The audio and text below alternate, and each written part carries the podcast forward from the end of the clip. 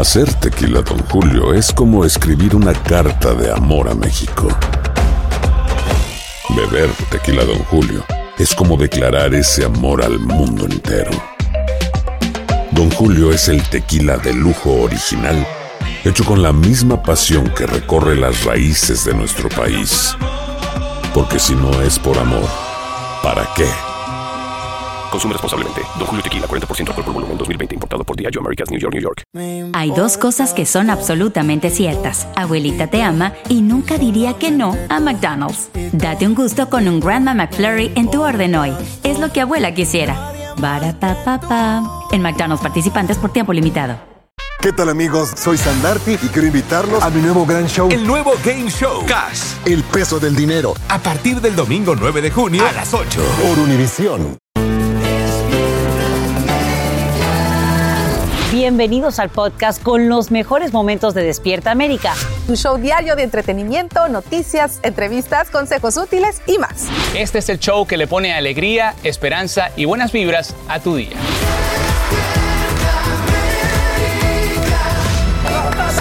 Buenos días. Gracias por amanecer con nosotros en Despierta América. Ya se siente el ombligo. Se siente, se siente, se siente el ombligo. Yo ya me mojé café. Gracias. Bienvenido. Entregué a mi hijito, al colis. Les mando un abrazo a todos esos papás hermosos que van, que acompañan a sus hijos y se ponen a llorar cuando se despiden de él. Quiere llorar.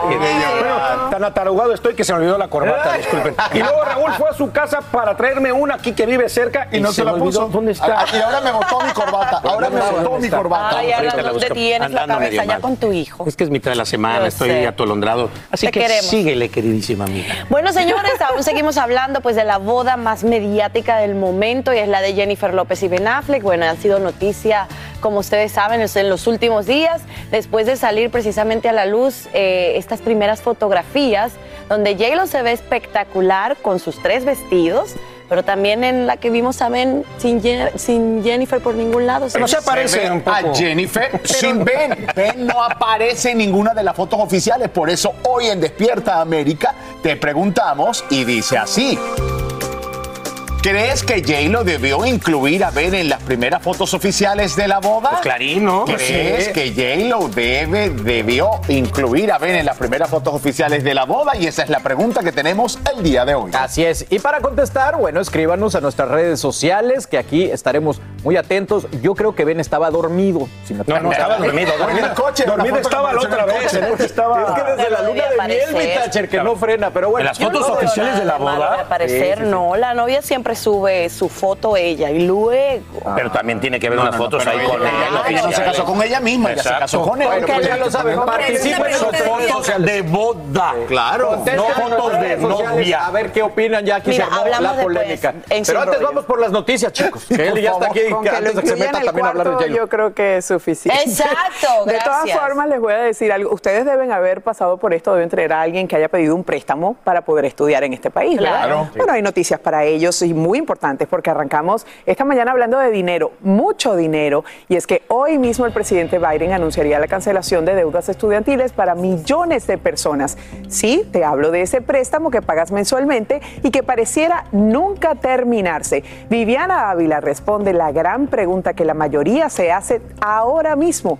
¿Estaré o no dentro de ese anhelado perdón? Vamos a ver qué nos dice. Millones de personas en el país esperan la decisión de la administración Biden sobre el perdón de parte de lo que deben en préstamos estudiantiles. El perdón ascendería a 10 mil dólares para personas con ingresos inferiores a 125 mil dólares. Este puede ser un salvavidas.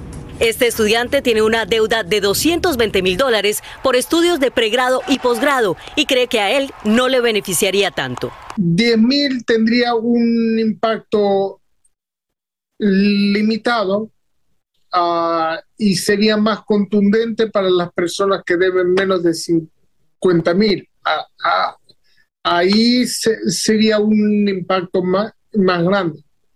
Pero para las personas que deben, eh, yo diría, arriba de 80 mil o, o 100 mil, casi no tendría impacto.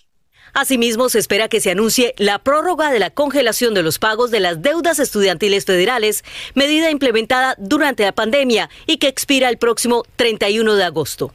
Uh, Sabemos que el 31 de agosto es una fecha de la que muchas personas esperan escuchar algo. Hemos estado hablando todos los días sobre esto. Se estima que 42 millones de personas en el país tienen deudas estudiantiles con un promedio de 37 mil dólares por persona. Hasta el momento, la administración Biden ha perdonado la deuda a 1.600.000 personas. Y de acuerdo con un estudio de Liberty Street, perdonar hasta 10 mil dólares por persona significa que 12 millones de personas, Elia Angélica, ya no tendrán que preocuparse por esa deuda estudiantil. Estos 10 mil dólares solamente aplicarían en casos de préstamos federales, así que esperaremos el anuncio que haga formalmente el presidente Joe Biden una vez regrese del estado de Delaware. Regreso contigo. Así es, por eso hay que estar muy pendientes en el día de hoy. Gracias Viviana por aclararnos todo sobre este tema tan importante para millones de personas. Y mire, esto vuelve a ocurrir. Caramba, otro niño de tres años pierde la vida ahogado en el río Bravo. En esta oportunidad, su tío lo llevaba cargado junto a su hermano recién nacido y la corriente del agua se los arrebató de las manos. Y ahora la atención se centra en este bebé de tan solo dos meses que permanece en condición crítica en un hospital en el área fronteriza. Esta tragedia ocurre con solo horas de diferencia del fallecimiento de la pequeña de cinco años de origen guatemalteco que te informamos aquí en Despierta América. Escuchemos lo que nos dice la tía de la menor. Ellos lo que andaban buscando era darle un mejor futuro al otro niño que mi hermana tiene, es discapacitado. La corriente del río se eleva constantemente y sin previo aviso cuando la represa de la amistad, así se llama, es abierta para regar los cultivos y suministrar energía eléctrica. Además, en época de lluvias es más frecuente para reducir el nivel de agua acumulada. Y esta mañana se amplía la lista de materiales recuperados en la mansión del expresidente Trump en Florida. Según una carta de los archivos nacionales, en enero pasado se hallaron más de 700 páginas de documentos clasificados que debieron entregarse al final de la presidencia. Ese gran volumen habría dado pie al allanamiento en Maralago. Ahora el equipo del exmandatario tiene hasta este viernes para justificar en corte por qué solicita que un funcionario independiente revise los registros incautados. Y a esa hora, amigos, se van definiendo los candidatos de ambos partidos. Cuando faltan menos de tres meses para las elecciones de medio término, hay muchas expectativas por la decisión que tomen los votantes en varios estados clave como Nueva York y Florida. Galo Arellano nos tiene los resultados de estas importantes primarias. El panorama electoral vísperas a las elecciones de medio término de noviembre se va definiendo. Ayer en las primarias, Charlie Crist ganó la nominación demócrata para la gobernación de la Florida y tendría que enfrentarse a Ron DeSantis, que resultó escogido por los votantes republicanos para defender un segundo término como gobernador de Florida. We will send a message to this man in the White House that we are fighting back. Los candidatos que impulsaron una agenda pro aborto fueron escogidos. We protect constitutional rights like a woman's right la actual congresista Val Demings aspira a llegar al Senado en representación de la Florida, pero ahora que ha sido nominada por el Partido Demócrata tendrá que desafiar al actual senador republicano Marco Rubio, quien no ha perdido una elección desde 2010. El voto hispano está aunándose a esta ola del fuerte del Partido Republicano que se posiciona con eh, estrategia política bien definida. En Nueva York, la veterana demócrata Caroline Maloney, quien ha representado por 30 años al Distrito 12, le dirá adiós al Congreso, porque el también demócrata Jerry Nadler ganó la nominación a la Cámara de Representantes. Caroline Maloney and I have spent much of our adult lives working together to better both New York and our nation. La actual gobernadora demócrata de Nueva York, Hattie Hochul, busca un primer mandato completo en el cargo tras suceder a Andrew Cuomo, cuando renunció en agosto de 2021. El representante estadounidense Lee Seldin es el candidato a gobernador del Partido Republicano. En Oklahoma, el congresista Mark Wayne Mullen, apoyado por el expresidente Donald Trump, es ahora el candidato favorito al Senado para derrotar a la demócrata Kendra Horn. Cada vez está más definido el panorama político para las elecciones de medio término, pero recuerde, es responsabilidad de los votantes informarse, investigar los antecedentes de los candidatos para escoger la mejor opción. Es común encontrar amigos, familiares o conocidos que no tienen interés o desconocen la realidad política de sus territorios y eso es un problema. Así que involúquese en política, es el mejor mensaje para la comunidad. Así es, así informarse. mucho mejor a nuestros líderes. Así es. Gracias, Galo.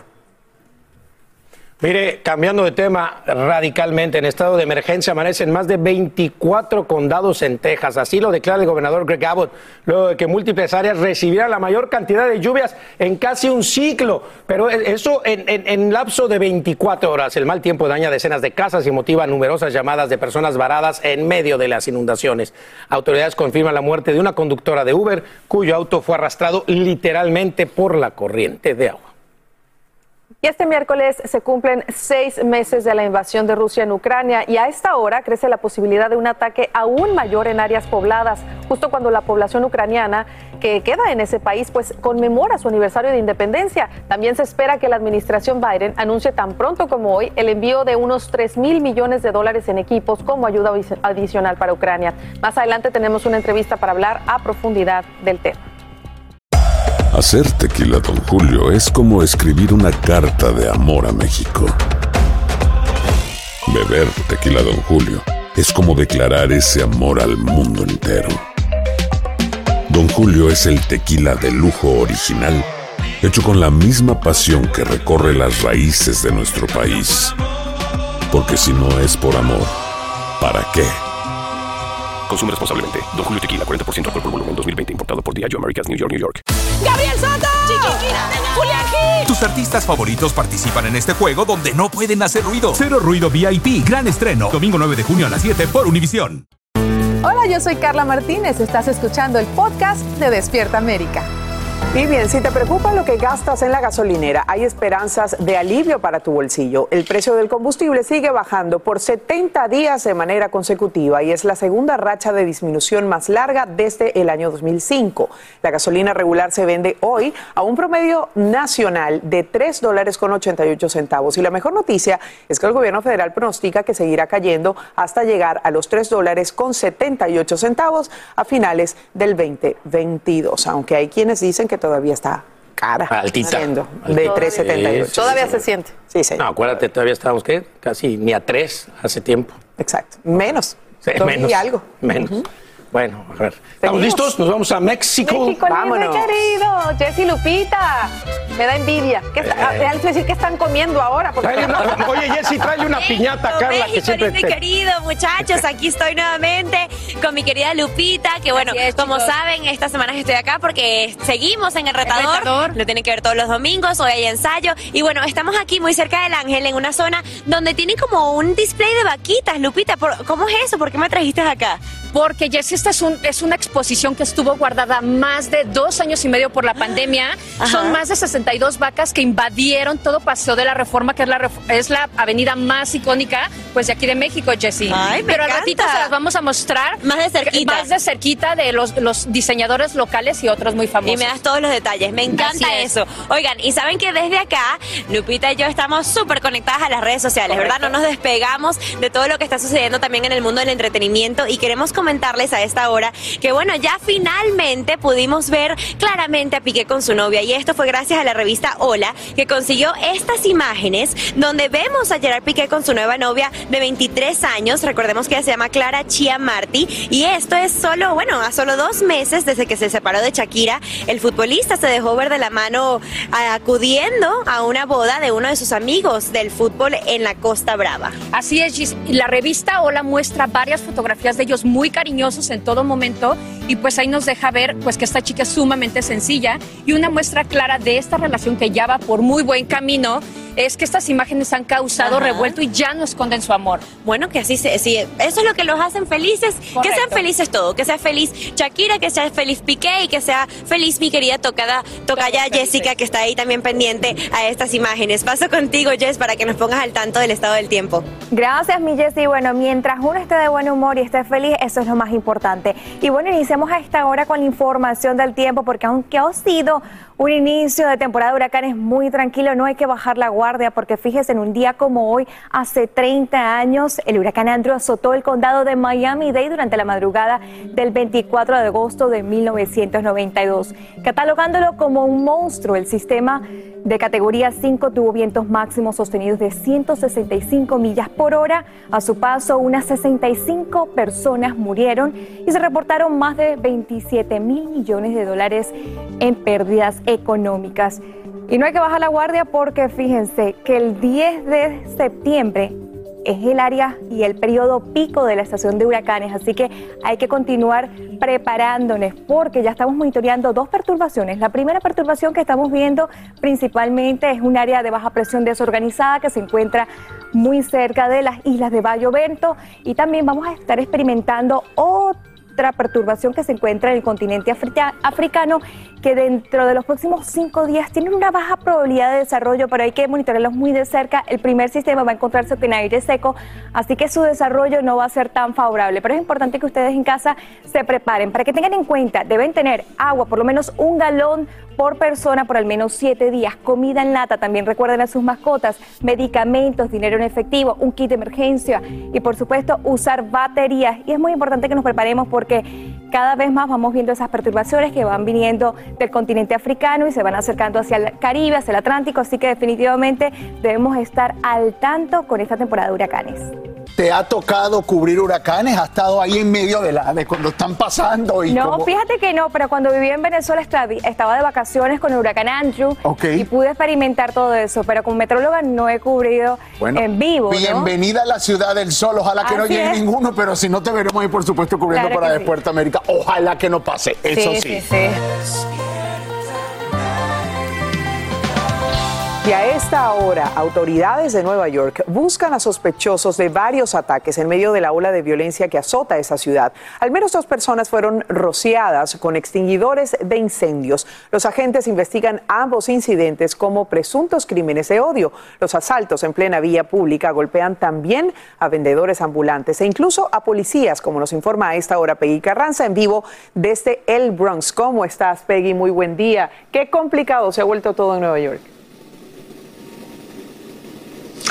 Así es, ¿qué tal? Buenos días. Eli, como lo dices, las autoridades están buscando a varios sospechosos de golpear fuertemente y robar precisamente a un policía fuera de servicio que trotaba precisamente por esta calle. Ahora la gente está en condición crítica y todo al parecer es parte de un patrón de robos que ha quedado grabado anteriormente donde se ve a tres sujetos bajando de un vehículo negro, roban a las personas, luego huyen en este auto. Y mientras tanto, como lo dices, las autoridades también están investigando como posible delito de odio dos ataques contra dos judíos con extinguidores de incendio. De hecho, hay un video que muestra a uno de los sospechosos siguiendo a una de las víctimas, lo rocía con el extinguidor y posteriormente lo vuelve a rociar. Mientras tanto, muy cerca de él ocurrió también otro ataque similar. La policía ahora busca también a varios sospechosos y todo esto ocurre mientras la Liga Antidifamación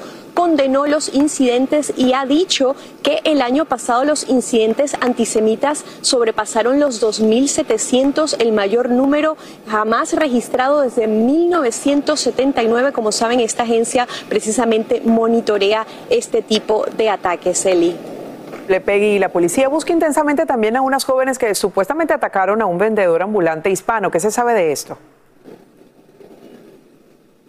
Así es, habría ocurrido muy cerca de donde nos encontramos, precisamente en el estadio de los Yankees, y según las autoridades, tres adolescentes robaron con cuchillo a dos vendedores ambulantes de 37 y 38 años de edad. Además, según los vendedores, aparentemente las menores los, les dijeron, les gritaron que regresaran a México, Eli. Increíble también que eso esté pasando, Dios mío. Ojalá se encuentre la solución muy pronto. Gracias, Peggy, por este informe en vivo desde el Bronx, en Nueva York Y en las últimas horas el esposo de la presidenta de la Cámara Baja, Nancy Pelosi, se declara culpable de conducir bajo la influencia de sustancias. Como te informamos en Despierta América, el hombre de 82 años fue arrestado tras un accidente que causó lesiones a otra persona. Al momento de su detención tenía un índice de alcohol en la sangre superior al permitido. Los fiscales desestimaron estos dos últimos cargos basados en su declaración de culpabilidad.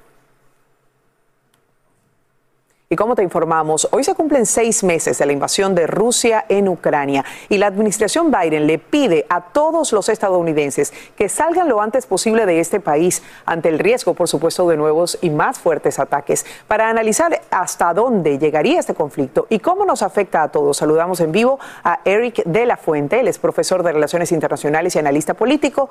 Le agradecemos mucho el estar junto a nosotros. Buenos días, Eli. Gracias por la invitación.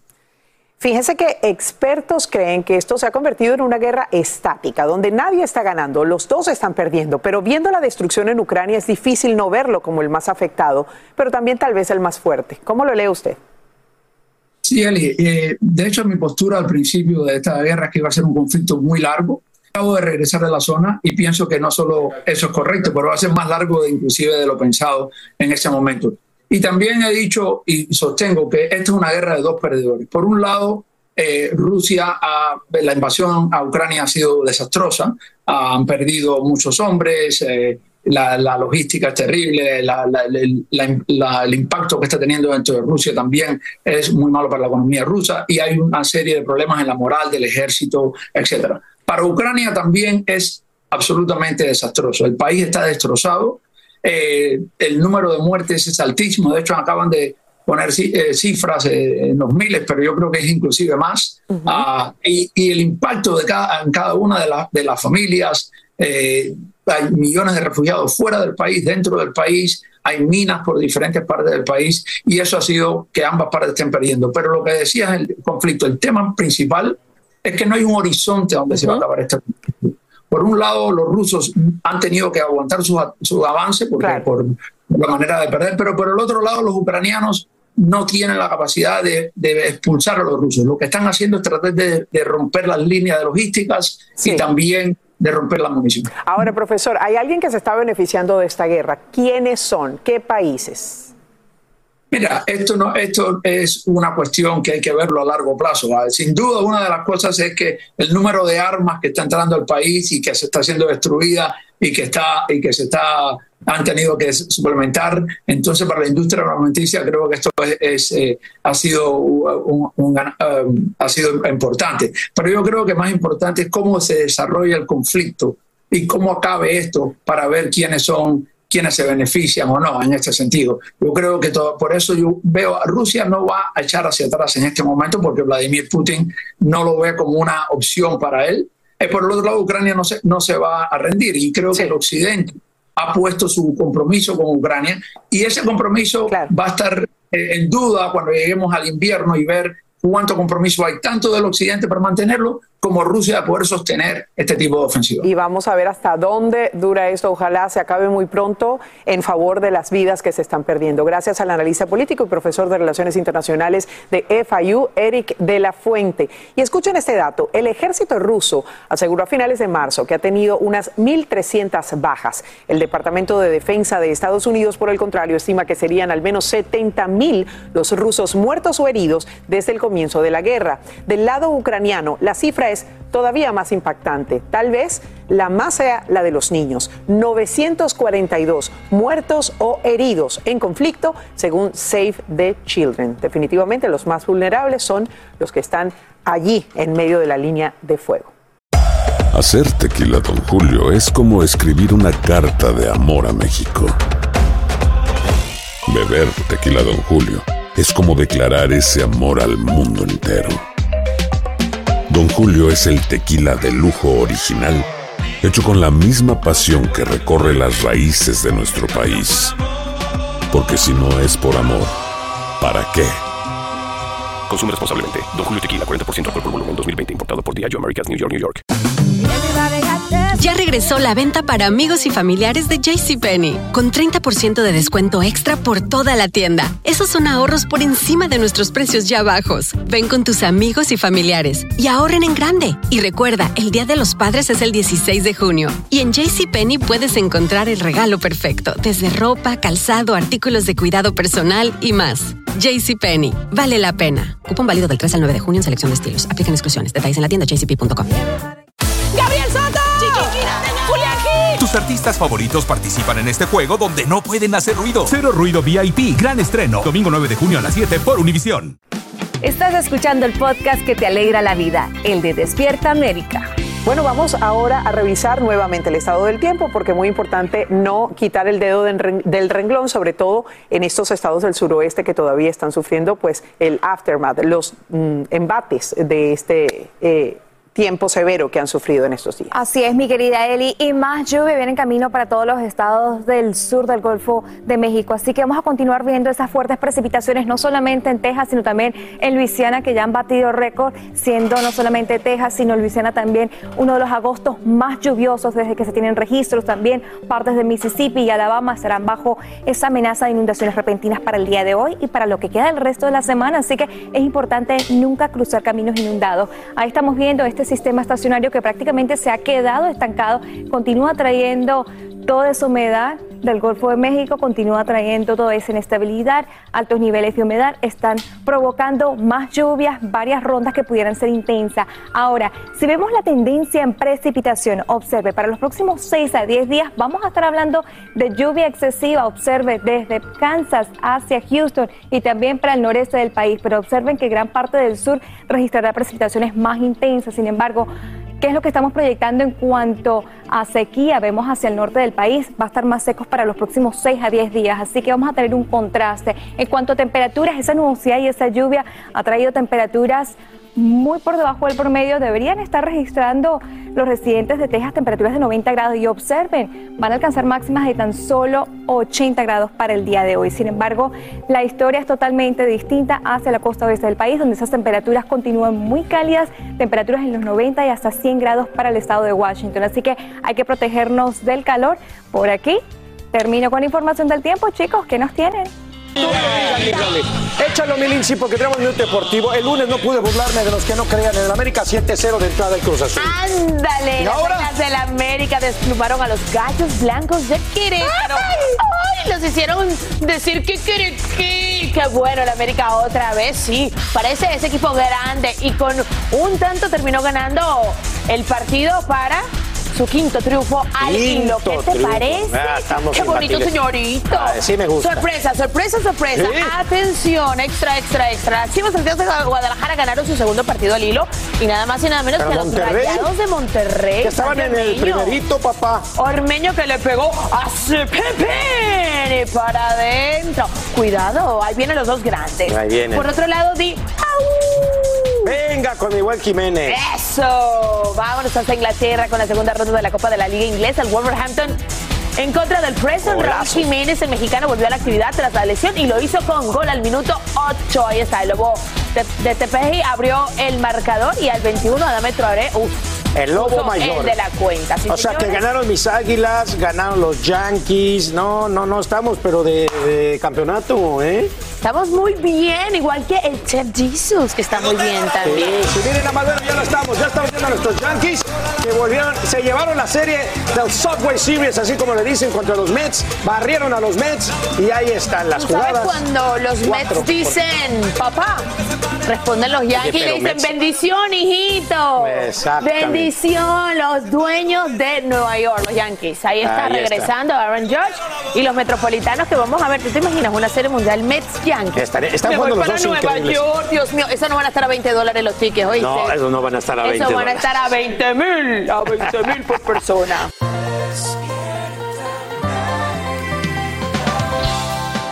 Chicos, también queremos hablar un poquito más sobre una noticia que es, bueno, una noticia de última hora. Se trata de Alejandro Fernández, porque el potrillo, ustedes saben, de hecho lo he comentado mucho en mi revoltillo digital, que él estuvo de vacaciones en Europa y bueno, ya finalmente Lupita llegó aquí a su natal México. En la madrugada, tiene horas de que llegó aquí a México.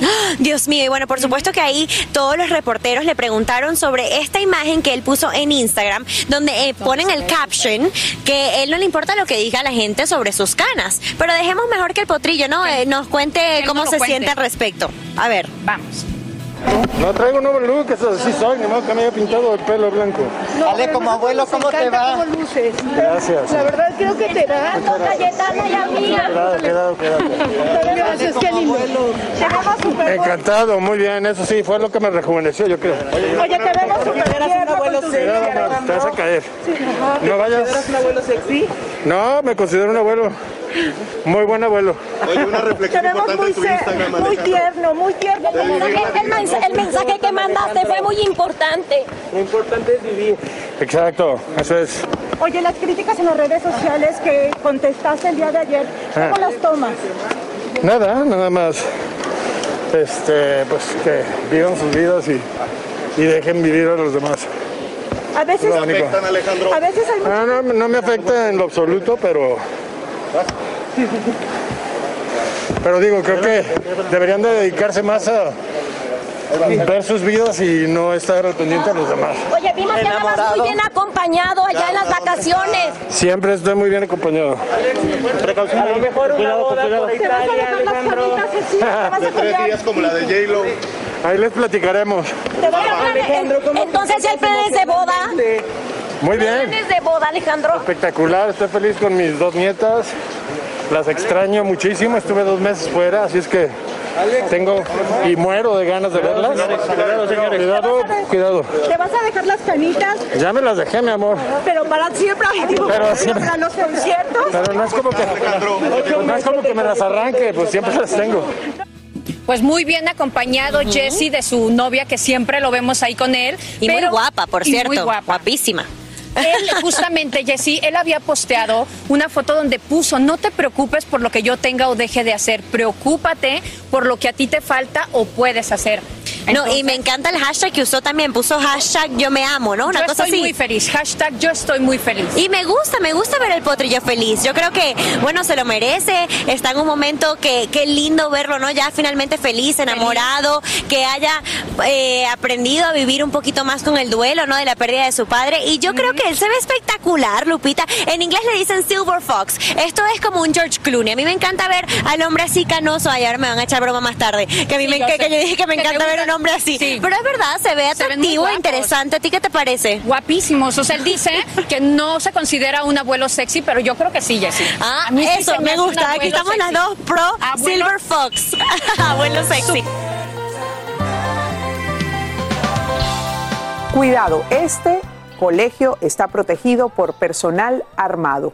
Eso es lo que advierte un cartel a la entrada de la escuela en Utopia, Texas. La medida no es nueva, pero cobra especial relevancia tras la masacre en la primaria Rob de Uvalde. Para conocer el porqué de esta iniciativa y cómo la toman estudiantes y familiares, conversamos a esta hora con Gustavo Torres. Él es maestro de matemáticas en ese centro, en vivo desde Utopia. Los saludamos. ¿Cómo está? Buen día.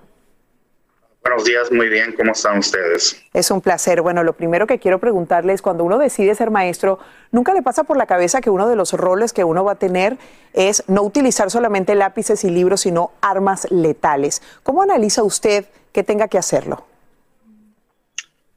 Bueno, yo personalmente no estoy de acuerdo, pero a Utopia está a una hora retirado de Uvalde, donde pasó la masacre, y por eso tenemos tres personas aquí que sí están armados. Y como dice usted, es trágico, pero es una realidad que vivimos hoy los maestros, ah, y es la realidad de, los masacres que han ocurrido. Por eso tenemos que, que estar armados unos de nosotros. Después de que pasó lo de lo de Ubalde, sabemos que los niños incluso están muy preocupados, maestro. ¿Qué le dicen? ¿Qué le preguntan? ¿Le dicen que tienen miedo de volver? Bueno, nos estamos aproximadamente una hora retirado de Uvalde y sí tuvimos una conversación el primer día de qué haríamos si llegara a pasar algo así aquí, pero preocupados no mucho porque yo creo que no, mucha gente todavía cree que no puede ocurrir en su escuela. Por el hecho de que ustedes no tienen, eh, digamos, autoridades cerca, la más cercana está como a 30 minutos de ustedes. Eh, han tomado, por supuesto, estas medidas, pero em, ¿usted siente de alguna forma que esto va a evitar que ustedes tengan una consecuencia como la que ocurrió en Ubalde, si es que se presenta? Ojalá no, obviamente. Claro que no, no, porque el, control de armas tiene que ser algo real en el estado de Texas y no, aunque hemos tomado muchas medidas, usamos llaves electrónicas, han uh, hecho cerca de ocho pies de altura, pero yo creo que si alguien quiere penetrar la escuela y hacernos daño, lo va a hacer. Profesor, ¿qué dicen los papás? ¿Cuál es la preocupación de ellos? Pues muchos tienen, pues, como todos, preocupados que les llegue a pasar algo a sus hijos, pero están contentos que hemos hecho y implementado unas medidas. El año pasado no teníamos uh, las llaves electrónicas y básicamente estábamos como Rob, expuestos a que entrara cualquier persona. Ahora siquiera tenemos la llave electrónica que las puertas exteriores sí están cerradas todo el tiempo. Profesor Gustavo, ¿usted eh, siente que de alguna forma esto les da alivio, aunque crea en este momento que no es suficiente? ¿Los alivia? Personalmente, en mi opinión, no, porque yo creo que se debe hacer una reforma uh, integral de, de armas y, y, básicamente quitar las armas de, de, uso militar. Yo creo que eso no, no nos ayuda como sociedad en nada. Correcto. Le agradezco mucho su testimonio. Es impresionante que estemos hablando de esto y no de lo que usted tiene que estar preparando como eh, materia para poder impartir a sus niños. De verdad, lamentamos ese aspecto, pero eh, queremos abrazarlos y además decirles que qué bueno que ustedes están, digamos, con este ímpetu para comenzar un nuevo año escolar y ojalá jamás tengan que utilizar esas armas que tienen en la escuela. Gracias por habernos atendido en el día de hoy. Muchas gracias. Es un placer. Estábamos hablando justamente con el profesor Gustavo Torres. Él es el maestro de matemáticas en Utopia, esta localidad que tiene aproximadamente 200 estudiantes y no tiene autoridades cercanas y por tanto está tomando estas medidas. Hacer tequila, don Julio, es como escribir una carta de amor a México. Beber tequila, don Julio, es como declarar ese amor al mundo entero. Don Julio es el tequila de lujo original, hecho con la misma pasión que recorre las raíces de nuestro país.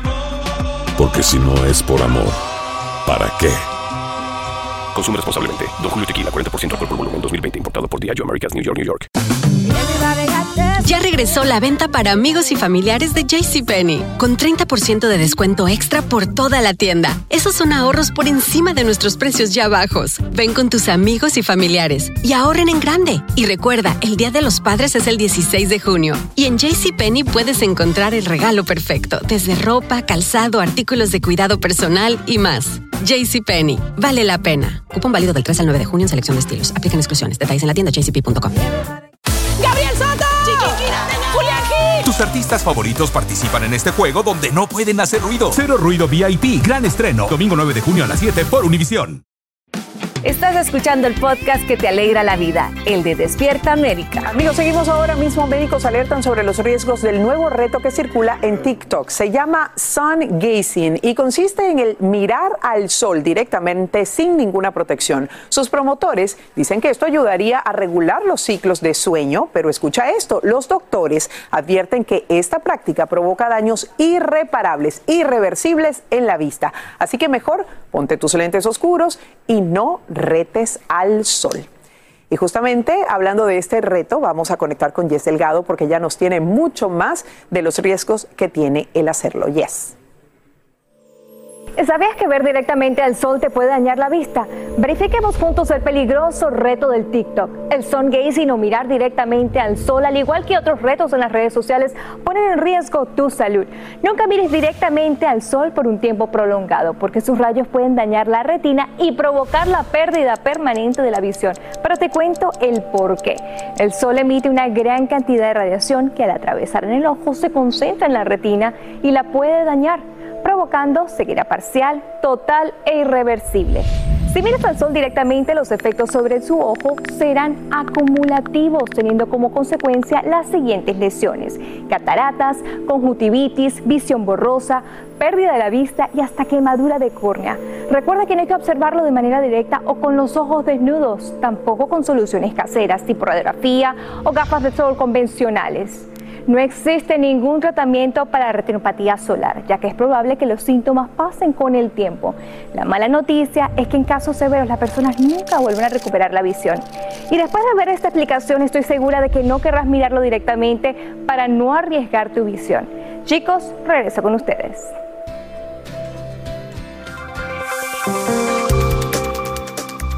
Bueno, miren, aquí en Despierta América resaltamos a aquellos que hacen todo por una idea. Y hoy celebramos a dos emprendedoras que se unieron en una iniciativa para demostrar que nosotras las mujeres somos capaces de hacer cualquier trabajo, incluso aquellos destinados solo para hombres.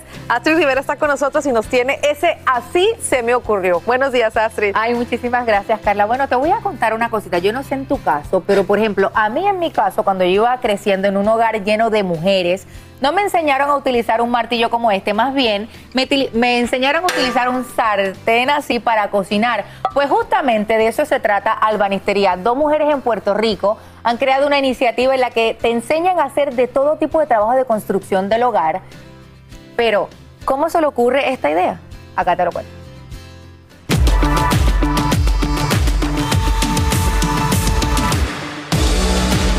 Albanistería es un proyecto económico liderado por mujeres, que tiene como misión comenzar a cambiar los espacios laborales para espacios laborales que sean equitativos, que se enfoquen en las destrezas de la gente y no necesariamente en si eres hombre o mujer. ¿Y cómo se te ocurre a ti crear este espacio? Pues mira, eh, yo llevo 17 años trabajando con mujeres sobrevivientes de violencia en proyectos de vivienda y me daba cuenta que había muchas destrezas que las mujeres no tenían. Eh, que son destrezas de atender la cotidianidad de la casa. Entonces me pregunto por qué a las mujeres no nos enseñan esas cosas cuando somos más de la mitad de la población, componemos mucha cantidad de lo que son las jefas de familia. Zuli García Ramos se dio cuenta que se le hacía difícil conseguir ayuda para arreglar ciertas cosas en las viviendas de las mujeres sobrevivientes de violencia porque por seguridad no podían contratar a cualquier persona. Zuli y Alba, una ebanista con más de 25 años de experiencia, se conocieron hace 8 años y se unieron para dar talleres a esas sobrevivientes de violencia. Cuando a Zuli se le ocurre crear los talleres para las mujeres, entonces dijimos, pues vamos a usar albanistería, que suena, suena bien. No me parece que está perfecto. hombre, también, yo pienso que suena bien. Nosotras enseñamos a las mujeres a cómo trabajar con los goznes de los gabinetes de cocina. Acá te enseñamos cómo cambiar una cerradura que es mucho más fácil de lo que parece. ¿Y esto? Este, con esto tú aprendes lo básico, lo básico. Si tú aprendes a montar un receptáculo, vas entendiendo cómo funciona la electricidad y los cables en tu casa. Ok, ahora estamos listas. Escaladora es la única máquina que corta en curvas. Corta derecho y corta en curvas. No puedes cortar en curvas con ninguna otra cosa que no sea con esta máquina que corta. Que es así. La agarras aquí. Si tú tienes el dedo en el gatillo, tú tienes el control. Ya me asusté pesado. Así es. Todo lo que tiene peso, que el martillo, el marrón, el pico, la pala, tú usas el peso. Y ya lo sacas y lo terminas de clavar. No fue tan difícil. No es nada complicado. Alba, tú me has explicado un poco de todo que obviamente podemos conocer todo lo que sabes, toda la experiencia que tienes. Pero ¿cuándo fue ese momento que tú decides que tú te ibas a dedicar a la ebanistería? Tomé un curso vespertino en una escuela vocacional en San Juan y descubrí que me gustaba mucho la ebanistería. Ya yo sabía que a mí me gustaba arreglar cosas en la casa, en términos generales. Y desde ahí, que eso fue en el 1994, ya van que 29 años, me quedé ahí. El taller de albanistería está localizado en Bayamón, Puerto Rico, y uno de sus principales objetivos es que las mujeres se liberen de los estigmas de que los trabajos de construcción y plomería en el hogar solo son para los hombres. Mira, el espacio de cuatro horas de taller, además de enseñarte destrezas específicas, incluye el asunto de hacerte consciente de toda esa historia que tenemos las mujeres, donde nos han dicho que nos vamos a electrocutar, que nos vamos a llevar un dedo, que no vamos a poder bregar con herramientas. Así que cuando las mujeres en el taller suspiran o se frustran, yo siempre les recuerdo que estén pendientes de esa voz, que esa voz no es de ellas. Y les invito a darse la oportunidad de aprender. La única manera de aprender es cometiendo errores. Y yo aprendí. Lo hiciste muy bien. Tuve la oportunidad de hacerlo y una de las cosas que hace Albanistería es que ellas tienen ciertas becas para las mujeres que no tienen el recurso de tomar estos talleres con ellas y cualquier persona puede hacer una donación a albanistería.pr allá en Instagram, pueden allá van a tener toda la información y allí pueden también pues de alguna manera apoyar a otras mujeres para que tomen este taller. El taller es para hasta para niñas de mayores de 13 años existe. Maravillosa idea para que las mujeres se sientan útiles y sobre todo esas mujeres que han sido abusadas que salgan de ese círculo vicioso. Gracias Astrid por esa historia y felicidades a todas esas mujeres que todos los días salen en busca de su idea.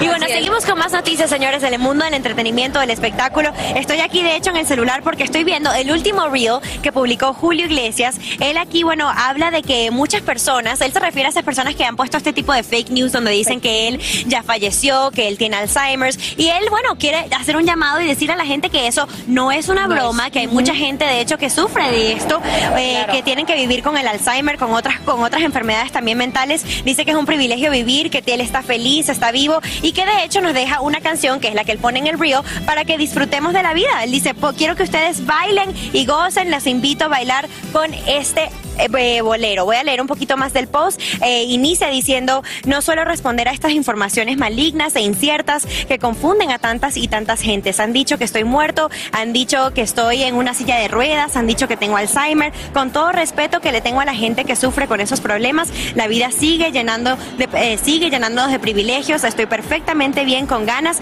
de volver a entrar al estudio y seguir haciendo caminos para cantar con las mismas ganas de siempre. Así que como pueden ver, tenemos Julio Iglesias para largo, señores. Y bueno, hablando de un colega de él, yo quiero retomar el tema de Luis Miguel porque ahora me dijiste algo que me dejó con tantas dudas. ¿Cómo que 30 días consecutivos, eh, Lupita, que se presentó sí, aquí Correcto, Jessy. O sea, en este recinto se ha presentado 226 veces, pero en una en total, pero en una ocasión hizo 30 noches seguidas, imagínate. O sea, como una especie de residencia. Totalmente. la residencia, señores, porque 30 días de verdad que hay que quitarse el sombrero con eso. Correcto. No hay mucho descanso. Ahí lo tienen. Un dato curioso para todos los de noticias. Voy con ustedes, muchachos, que están en el escritorio listos para ponernos al tanto de lo que está sucediendo en este momento. Jessy, tienes que ir a uno de los conciertos ahí, se oye espectacular ahí en ese recinto, en el Coloso de Reforma, así se llama. Sí, señor, y mientras tanto retomamos noticias aquí en Estados Unidos porque esta mañana autoridades de California pues impulsan una iniciativa para frenar las agresiones sexuales en bares y restaurantes. Es muy preocupante y este programa busca aumentar la seguridad durante la vida nocturna y permite, fíjense, detectar la presencia de drogas en bebidas alcohólicas. Y es que, como saben, esta es una estrategia que suelen utilizar los abusadores para atacar a sus víctimas. Socorro Cruz nos explica cómo funciona este programa en vivo desde Los Ángeles. Buenos días, Socorro. Qué bueno que esperemos hay una solución a este gran problema. Muy buenos días, compañeros. Qué gusto saludarles. Miren, voy a comenzar dándoles cifras espeluznantes. A nivel nacional, una de cada seis mujeres ha sido víctima de violación o intento de violación en su vida. Y uno de cada 33 hombres ha sido violado o sufrido un intento de violación. Escuchen esto. En un año, casi 11 millones de mujeres fueron violadas mientras estaban bajo el efecto del alcohol o una droga. Esto según datos oficiales nacionales del gobierno. Y por eso, por estas cifras tan alarmantes, el Consejo de la Ciudad de West Hollywood, una de las zonas pues más activas en cuanto a fiestas aquí en Los Ángeles, pues empieza un esfuerzo para combatir este crimen y han comenzado precisamente a repartir gratuitamente 2.500 kits en los más de 200 clubs y bares de la ciudad con tiras reactivas que con solo una gotita de la bebida pues revelen minutos si ha sido alterada y poner obviamente en alerta al que lo está ingiriendo. Pero ¿cómo se consiguen estos kits? Vamos a escuchar. Están disponibles en los bares de la ciudad en este momento mientras estén los suministros y después veremos qué es lo que pasa. La ciudad compró 2.500 uh, test, invirtió 15 mil dólares en esta iniciativa. Si tienen la sospecha de que el trago puede haber sido eh, marcado, o sea, o, mezclado con alguna droga ilegal, a un bartender mientras que estos suministros estén disponibles.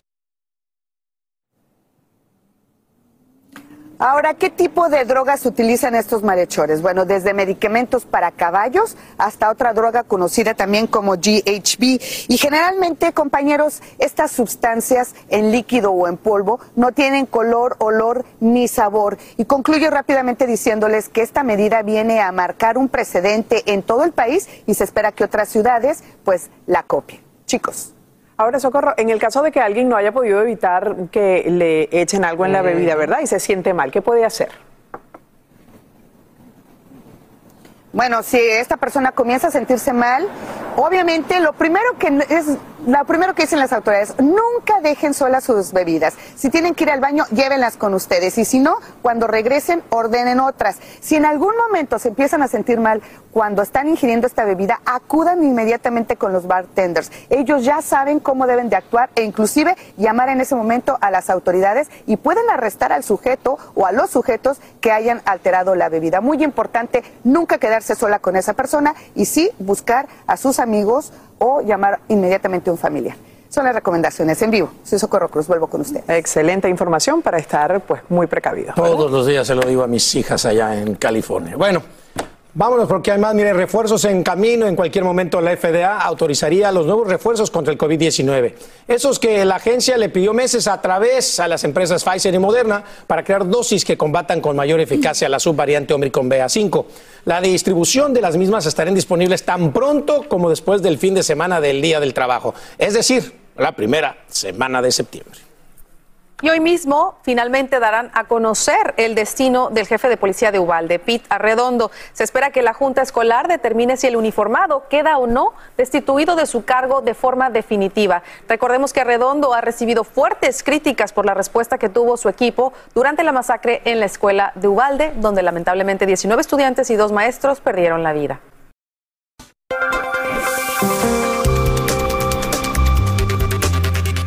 Amigos, escuchen esto. En menos de 30 días, el astronauta de origen salvadoreño Frank Rubio estará viajando rumbo a la Estación Espacial Internacional. Lo hará en una nave llamada Soyuz junto a dos cosmonautas rusos. Además, Frank es doctor en medicina, cirujano de vuelo y esta será su primera misión al espacio. Esta mañana somos el primer medio hispano que habla con él en vivo desde Star City en Rusia. ¿Cómo está?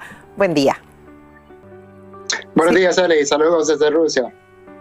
Sí, allí tenemos una diferencia de tiempo, obviamente, porque él está en Rusia, pero vamos a tratar de hacer estas preguntas.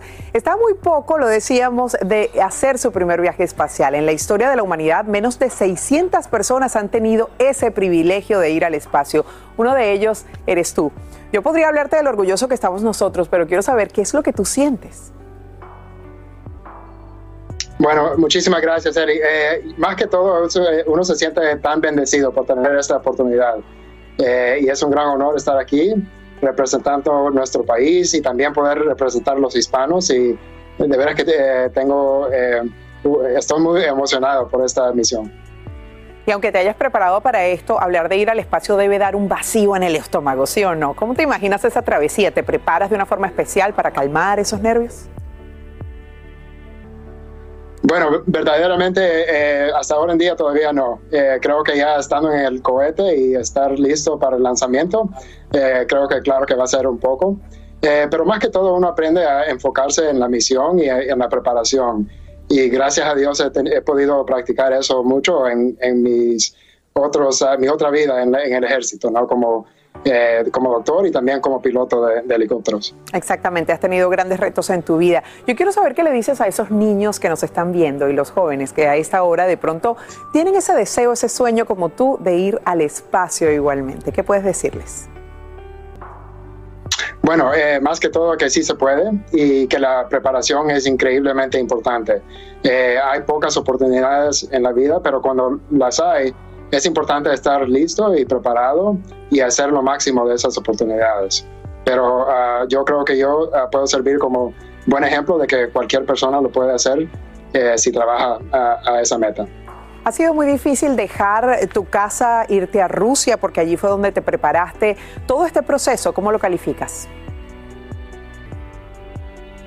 Eh, sí, ha sido un poco difícil estar separado de la familia, pero hay, eh, gracias a Dios todos estamos con una emoción para esta misión, entonces nos ayuda un poco, podemos hablar casi todos los días y eso ah, también ayuda. pero eh, ahora en día estoy enfocado ya preparándome para los exámenes finales, para eh, alistarnos para el lanzamiento. Entonces, eh, he pasado la mayoría de mi tiempo preparándome y estudiando para esos exámenes. Y qué orgullosos nos sentimos de verdad de lo que estás haciendo. Te agradecemos mucho. Él es el astronauta salvadoreño Frank Rubio. Está con nosotros desde Rusia en Despierta América. Por eso escuchan esos espacios de silencio grandes por el delay que hay. Pero sin duda para nosotros esos espacios son simplemente inflarnos, inflarnos más de orgullo. Es importante que sepan que con este viaje Estados Unidos y Rusia retoma los vuelos con tripulaciones mixtas, una práctica que había dejado de hacerse durante la última década. Gracias a el astronauta.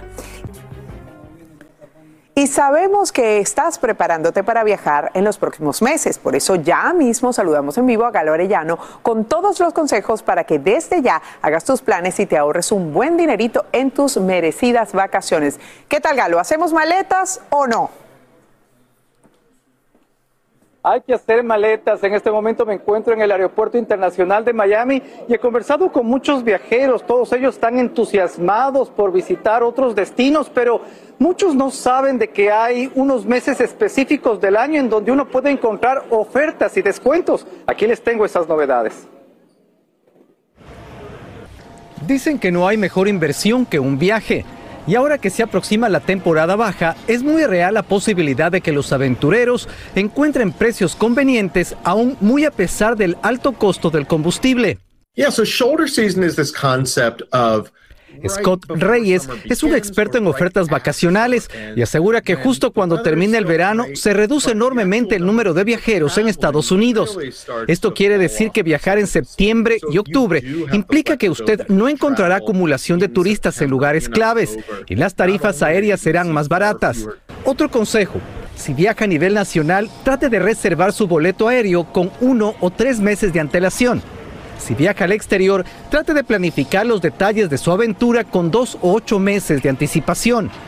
Los destinos más favoritos para adultos en septiembre y octubre son Hawái y Florida, porque los niños ya han vuelto al colegio.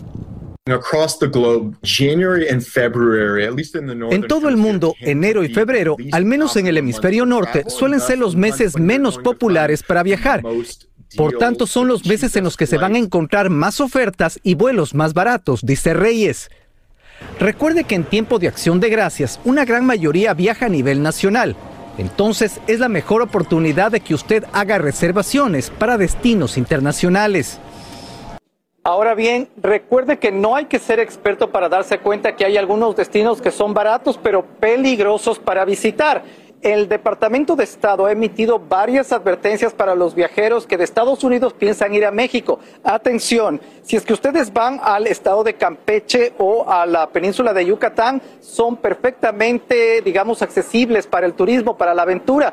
Pero si usted va para Michoacán, Sinaloa, Colima, Guerrero y Tamaulipas, tenga mucho cuidado porque hay eh, riesgo de secuestro y por supuesto de que sea eh, parte de los delitos y del crimen organizado. Esta es la información que les tengo, así que tenga mucho cuidado y trate de divertirse y aprovechar estas ofertas. Allí están las recomendaciones de Galo Arellano. Ya saben lo que dicen, hombre precavido vale por dos. Llegó el momento para que los doctores respondan todas tus dudas.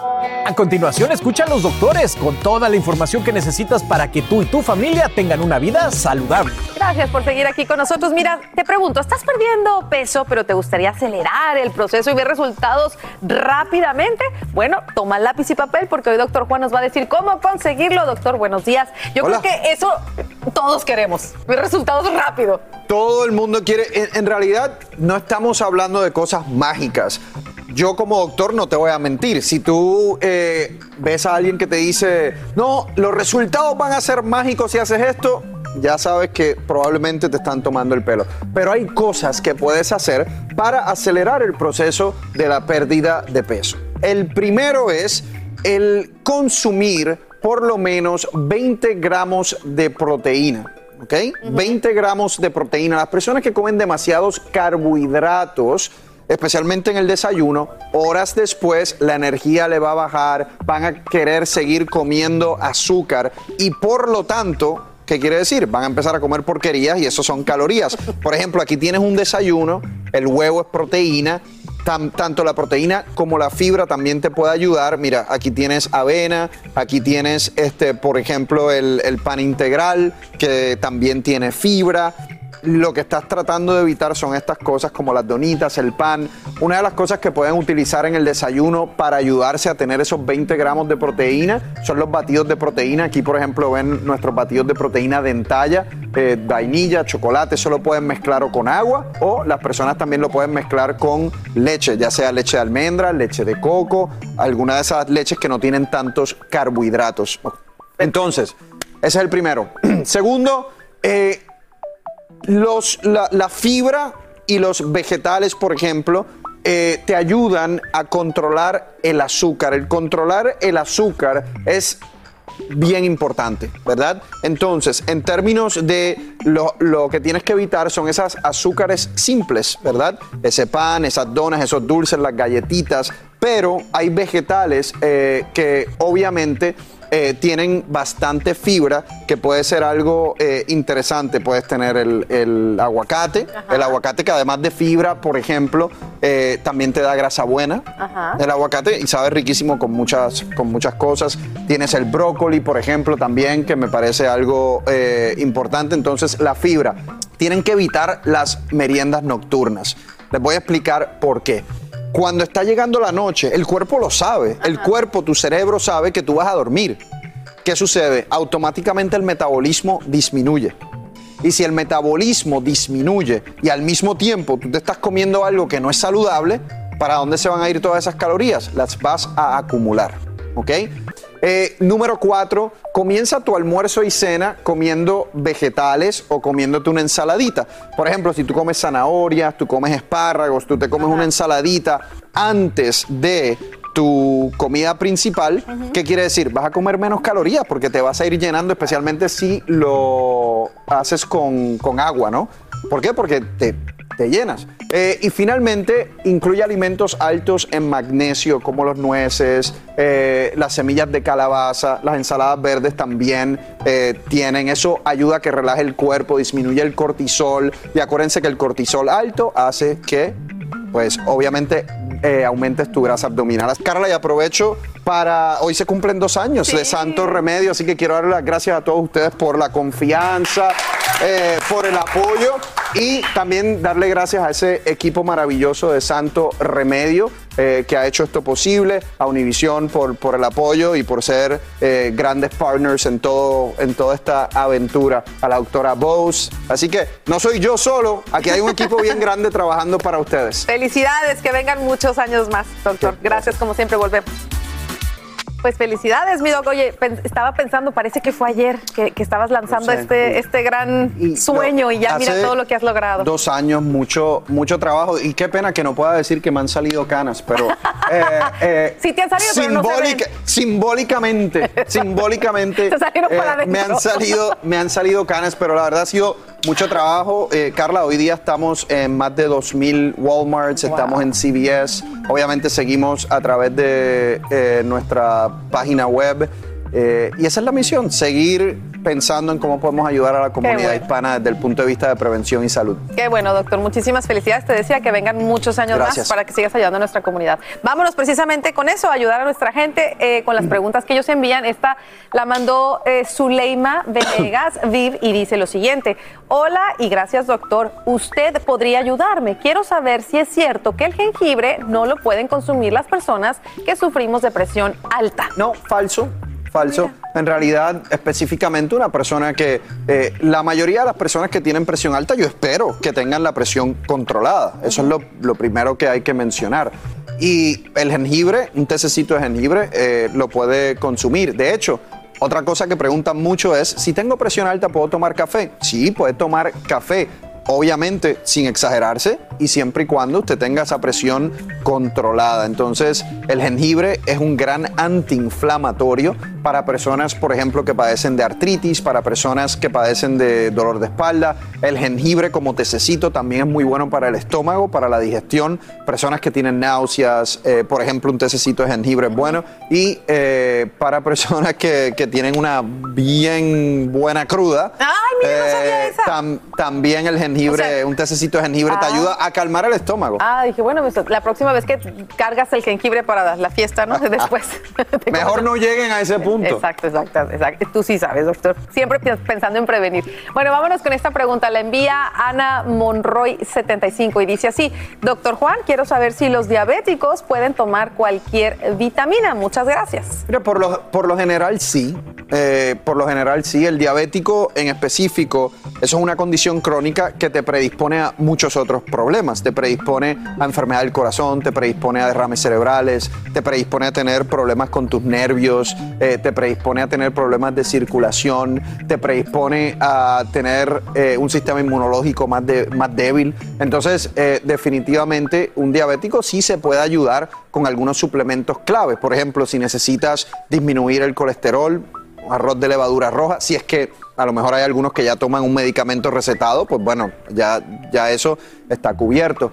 Eh, una multivitamina, eh, zinc, vitamina C para el sistema inmunológico, no veo por qué no, ¿entiendes? El diabético, de hecho, es una de esas personas que se tiene que, que proteger más. Que usted debería eh, reportárselo a su doctor. Claro, cuando usted ve a su doctor, usted le dice, doctor, estos son los medicamentos que yo tomo y además de eso me tomo estos tres suplementos o me tomo estos cuatro suplementos, para que el doctor siempre tenga visibilidad de lo que usted está consumiendo. Eh, pero en general no es como que hay una contraindicación.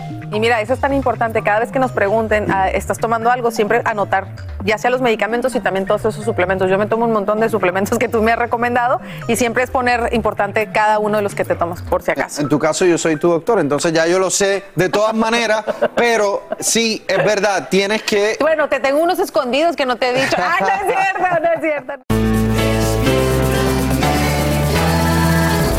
Así termina el episodio de hoy del podcast de Despierta América. Síguenos en Euforia, compártelo con otros, públicalo en redes sociales y déjanos una reseña. Como siempre, gracias por escucharnos.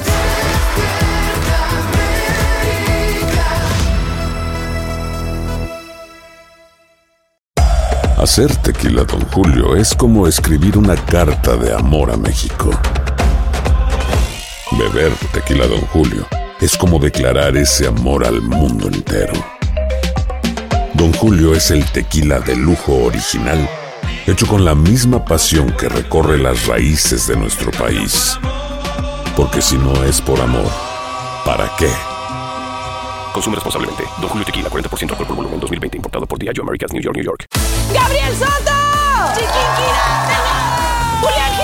Esto es Cero Ruido VIP. Tus artistas favoritos participan en este juego donde no pueden hacer ruido.